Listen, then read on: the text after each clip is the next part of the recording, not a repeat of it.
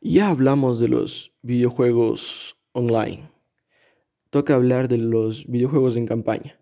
Un videojuego en modo campaña es cuando lo juegas tú, únicamente tú.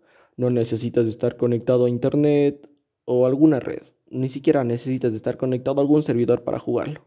Lo único que necesitamos es instalarlo en nuestra plataforma y ponerte a jugar.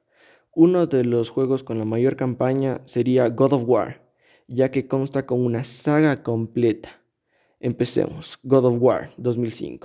God of War 2 2007, God of War 2008, God of War 3 2010, God of War Collection 2010, God of War 2 HD 2010, God of War HD 2010, God of War Ghost of Sparta 2010, God of War Collection Volume 2 2010, God of War Ascension 2013, God of War 3 2015, God of War 2018 y el último God of War, God of War Ragnarok, que salió en este 2021 y ha sido uno de los títulos más esperados por todos.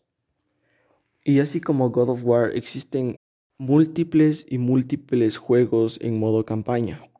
Y para que un videojuego funcione sin internet no necesariamente necesita ser modo campaña, ya que existen títulos como Minecraft, GTA V, GTA San Andrés, GTA Vice City, que son juegos que se pueden jugar sin internet y son juegos de mundo abierto. ¿Qué quiere decir?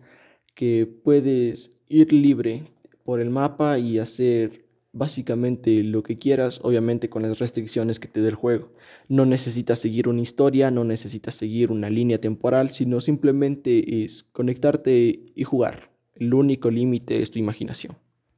En este caso, la plataforma que contiene juegos más exclusivos en modo campaña serían las consolas, ya que cada consola tiene su empresa que crea y saca sus videojuegos. En cambio, PC una PC se puede armar con distintos tipos de marcas. Cada pieza, literalmente cada pieza puede ser de una marca distinta.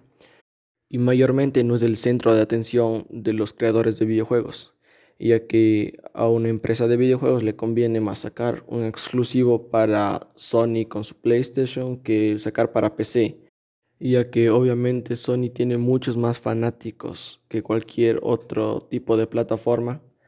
Mejor dicho, las consolas siempre tienen una mayor ventaja al momento de tener exclusivos, ya que la mayoría de jugadores prefieren una consola que cuesta alrededor de 400 a 800 dólares que gastarse cantidades grandes para una buena PC para jugar, como serían de, de 2.000 a 3.000 dólares y hay precios mucho más elevados, pero consola siempre ha tenido una mayor ventaja en esto.